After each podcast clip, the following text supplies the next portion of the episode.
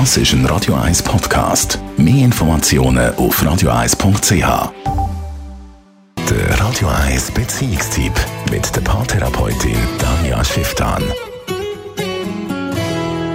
Der Alkohol, ich würde jetzt mal behaupten, im Sommer äh, fließt ein bisschen mehr als im Winter. Da ein Weile, da ein Bierli, da ein bisschen äh, grillieren, da nochmal ein Bierli.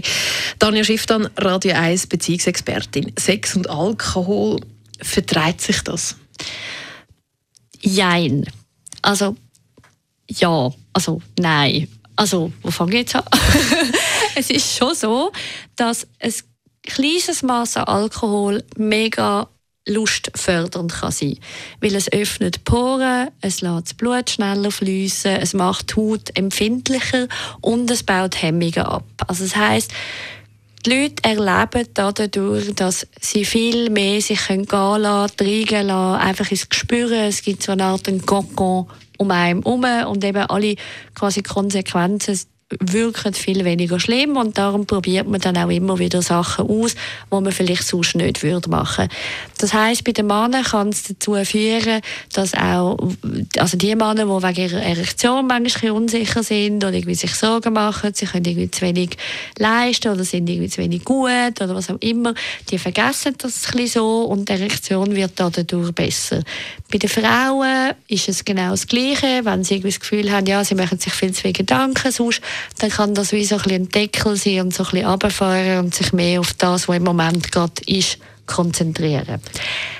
Aber wenn man dann zu viel trinkt, dann geht gar nicht mehr, oder? Genau, also die Gratwanderung ist recht schwierig, weil die einen Leute spüren sich gut und können das gut, wissen das von sich schon, wo ist die Grenze, aber die Mehrheit der Leute überschätzt sich und eben merken dann, vor allem die Erektion, also vor allem Männer, merken dann das sehr eindeutig, dass der Penis ab einem gewissen Maß an Alkohol einfach nicht mehr hochkommt.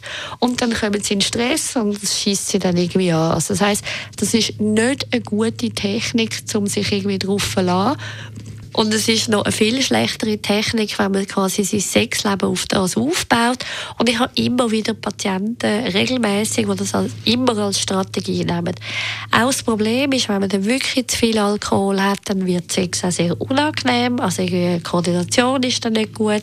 Man bekommt auch ganz viel nicht mehr mit. Also man weiß auch viele Sachen nicht mehr, die man gemacht hat. Und das heißt, es kann auch im Nachhinein einen extrem schalen Nachgeschmack haben, wenn man dann nicht mehr so recht weiß, was war. Und man kommt wahrscheinlich auch weniger schnell zum Orgasmus oder, oder wie man sich nicht so konzentrieren kann etc. Ja, das ist ja das, was viele Leute auch suchen. Also darum mit einem kleinen Maß Alkohol erleben eben die einen, zum Beispiel eben die Männer, die einen Männer, dass sie dadurch länger durchheben und haben dann darum das Gefühl, es ist eine gute Idee.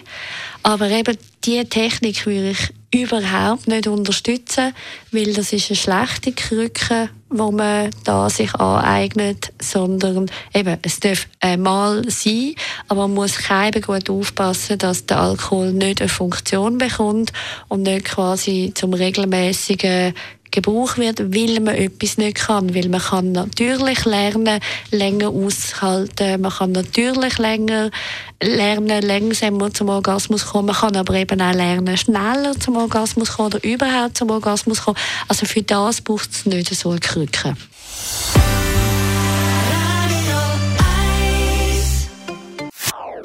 Das ist ein Radio 1 Podcast. Mehr Informationen auf radio1.ch.